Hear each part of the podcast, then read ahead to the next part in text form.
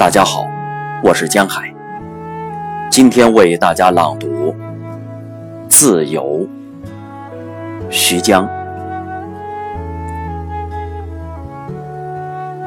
他是最难的，在汉语里走了八十年，他老了，每天泪水清洗他的衣裙，为他擦净窗子。桌椅，有时他会想起那与血和火做爱的青春，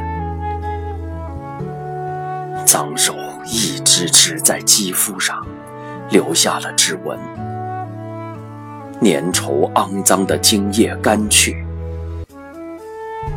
他还是他。我有时在纸上碰到他，我头疼。他那么蹒跚地走着，曾经天生丽质，而我却无能为力。庆幸地意识到，作为诗人的悲哀。自由在哪儿啊？你问我，我只给你看高楼窗上反射的余晖，路旁草叶上的泪水，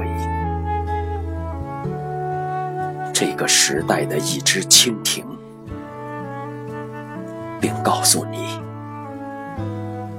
这是你我相聚在梦中。